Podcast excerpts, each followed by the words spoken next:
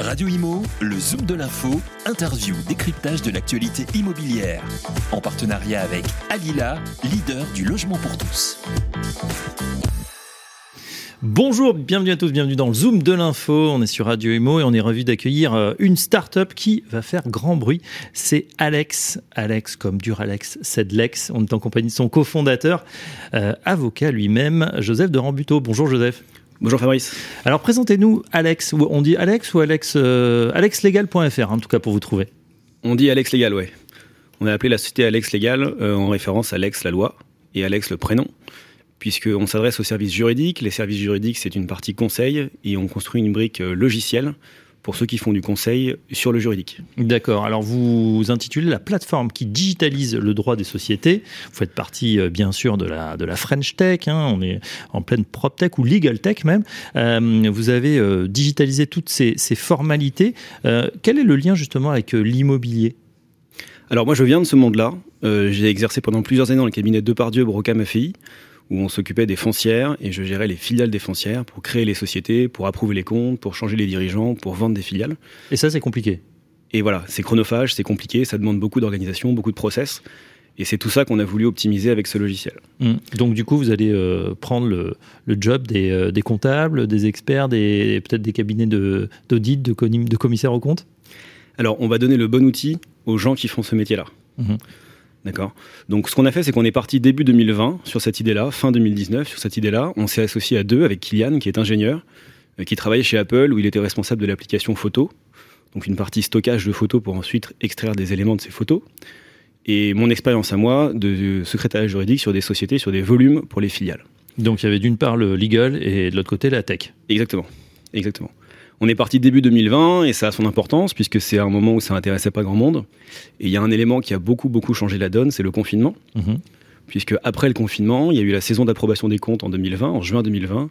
Et là, on a senti une très grosse traction de la part de groupes qui géraient des volumes de filiales, donc des groupes immobiliers notamment, pour trouver une solution, pour faire de la signature électronique, pour faire des assemblées générales en ligne, pour tenir des registres en digital et pour ensuite faire toutes les formalités. Puisqu'à ce moment-là, effectivement, on n'avait plus euh, moyen de, se réunir en, physique. C'était quelque chose qui était physique uniquement, un peu comme les, les AG de copropriété? Voilà, exactement. Il y a cet aspect-là, il y a cet aspect réunion physique pour prendre la décision, mais en amont, il y a le stockage des documents, il y a la gestion de toute la donnée sur l'actionnariat, et ensuite la production des documents pour, par exemple, les procès-verbaux d'assemblée générale ou toutes ces choses-là. Oui. Et donc nous, on est parti sur une idée qu'il fallait structurer les données des sociétés pour pouvoir ensuite les utiliser pour produire de la documentation. Si vous avez toute la donnée sur l'actionnariat d'une société ou d'un groupe de sociétés qui est bien structuré, vous pouvez sortir très facilement au niveau informatique les lettres de convocation, les mhm. pouvoirs, les feuilles de présence, toutes ces choses-là. Donc vous promettez en quelques clics de faire toutes ces formalités qui étaient extrêmement chronophages avant et bien sûr il ne faut pas se tromper dans les virgules. Exactement. Donc c'est une production de documentation qui est compliquée, qui est fastidieuse, qui c'est là du traitement de data, dans lequel il y a des erreurs. Et donc nous on proposait de structurer cette donnée pour ensuite l'utiliser. Qu'est-ce qui s'est passé à l'été 2020 La difficulté qu'on avait pour structurer la donnée des groupes de sociétés, c'était de récupérer l'information qui est stockée dans des documents. Mhm. Ces documents sont déposés au greffe. Et à l'été 2020, le gouvernement a ouvert toutes les données des greffes. Donc on a pu avoir en accès libre tous les documents de toutes les sociétés de manière gratuite. D'accord. Et comment on se fait pour se connecter sur ces sûrement milliers de documents ou les, les récupérer? C'est euh, vous avez mis 200 personnes sur le coup ou ça se fait grâce à des algorithmes? Non, c'est une bonne question. Il y a effectivement euh, plusieurs sources API. Il y a cinq données API au niveau de l'État qui sont assez compliquées, qui cassent beaucoup. Donc nous, on s'est connecté très très tôt à ces sources-là mhm. et on a tout stocké sur notre propre base de données.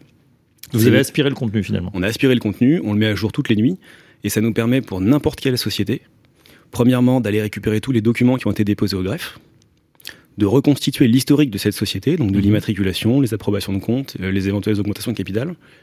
Ensuite, d'extraire les infos de ces documents pour reconstituer l'actionnariat, notamment. Et une fois qu'on a ça, on peut produire la documentation pour faire des opérations, pour faire du secrétariat juridique. Et donc, si je prends l'exemple le plus courant qui est l'approbation des comptes, on sort toute la documentation d'approbation des comptes. On prend en charge ensuite la partie process qui est la signature ou la tenue de l'Assemblée générale en ligne. Et dernièrement, on est connecté au greffe pour faire toutes les formalités au greffe une fois que ça a été fait, ça va se classer pour tenir le dossier permanent, la data room, mettre à jour les données et ainsi de suite. D'accord. Donc, vous aspirez le contenu du greffe et vous, vous en produisez aussi, que vous réinjectez et qui sera euh, disponible pour tout un chacun. Bon, comme d'habitude, on sent bien que c'est plutôt euh, l'organisation de quelque chose qui était assez fouillis. Hein, euh, pourra passer quelques heures au greffe. Je pense que ça va parler à ceux qui y sont déjà allés où c'est toujours très très long et très fastidieux pour quand on fait une requête.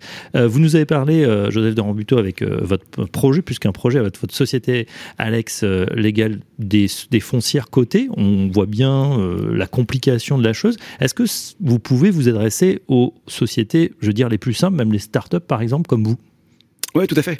Tout à fait. On a commencé avec beaucoup de sociétés comme ça, avec nos alter ego, hein, les startups. On est d'ailleurs dans un incubateur dans lequel on gère une très grosse partie des startups qui sont dedans. Mhm. Euh, c'est le cas de figure le plus complexe pour nous, puisque c'est des sociétés qui ont souvent un actionnariat qui est compliqué, avec des titres, des, actions sèches, et ensuite des valeurs mobilières donnant accès au capital, type BSPCE, obligations convertibles. Donc ça, c'est assez technique. Et c'est des opérations qui font beaucoup des sociétés qui font beaucoup d'opérations, qui lèvent des fonds, qui approuvent les comptes, qui changent les dirigeants, qui transfèrent le siège et ainsi de suite. Donc c'est vraiment le cas de figure le plus difficile qui nous a permis de construire notre logiciel. Derrière, sur les foncières, c'est des cas de figure qui sont plus simples en mhm. termes d'opérations. Par contre, c'est des volumes beaucoup plus importants. Ouais. Pourquoi? Parce qu'il y a plusieurs. Euh, parce qu'il y, a, y a un SPV par euh, projet immobilier. Donc ça peut très vite monter au-delà de 1000, 2000 ou même 3000, hein, 3000 euh, filiales. Donc ça, à gérer pour une foncière, c'est quand même très complexe. Mhm. C'est un milieu que je connais bien et c'est ça qu'on optimise. Ouais. Et du coup, euh, on aime bien euh, dans cette émission connaître un petit peu la jeunesse du projet. C'était justement en étudiant ça, en, vous arrachant les cheveux euh, sur tous ces dossiers que vous êtes dit il faut créer quelque chose de plus simple? Oui, tout à fait. Tout à fait. Le, pain point, comme on dit dans, le secteur, c'est le point de douleur. Oui. Le point de douleur, c'était en, en exerçant effectivement en cabinet d'avocat, en voyant le problème que c'était de récupérer euh, la documentation juridique d'une société quand elle était vendue, puisque c'est à ce moment-là généralement qu'on met tout en ordre, de récupérer la documentation pour tenir une data room par exemple, mhm. et ensuite de refaire l'historique, de vérifier si tout était conforme à la réglementation, et derrière de sortir la documentation juridique. Et on se retrouvait en fait pour des opérations très simples à faire de l'archéologie pour retrouver de la doc, pour retrouver de l'info, et puis pour en fait faire des choses qui auraient dû être faites assez facilement. Mhm. Et, et le projet est né d'une rencontre avec Kylian, qui est mon associé, qui est ingénieur, qui était chez Apple où il était le patron de l'application photo. Et quand il a vu la façon dont je travaillais, il m'a dit Je crois que j'ai une idée. On a commencé à réfléchir, à voir ce qu'on pouvait faire. On est allé voir des cabinets d'avocats, on est allé voir des cabinets comptables, et très vite on a senti l'attraction. Et une fois de plus, c'est après le confinement que les choses se sont vraiment accélérées. Très bien. Alors là, on est deux ans après, effectivement après le, démarrage du projet. Euh, je crois que vous êtes aujourd'hui en autofinancement. Pour autant, qu'est-ce que vous recherchez pour franchir euh, la marche euh, supérieure, Joseph de Ranvito euh, tout à fait. On, est en autofinancement. On est neuf euh, dans la société maintenant. Ouais, donc c'est rentable? C'est rentable. On a fait attention de, construire une startup avec un modèle euh, rentable. D'accord? Avec Vous n'êtes pas allé chercher des fonds chez BPI, chez d'autres? Non. Un, peu à la BPI, ouais. Mais la BPI donne en subvention 1 pour 1. Donc il donne 1 pour 1 levé. Donc on a été assez limité à ce niveau-là. Non, non, on a fait des opérations. On a suivi les opérations de pas mal de foncières. Et on se finance comme ça. On en a de plus en plus.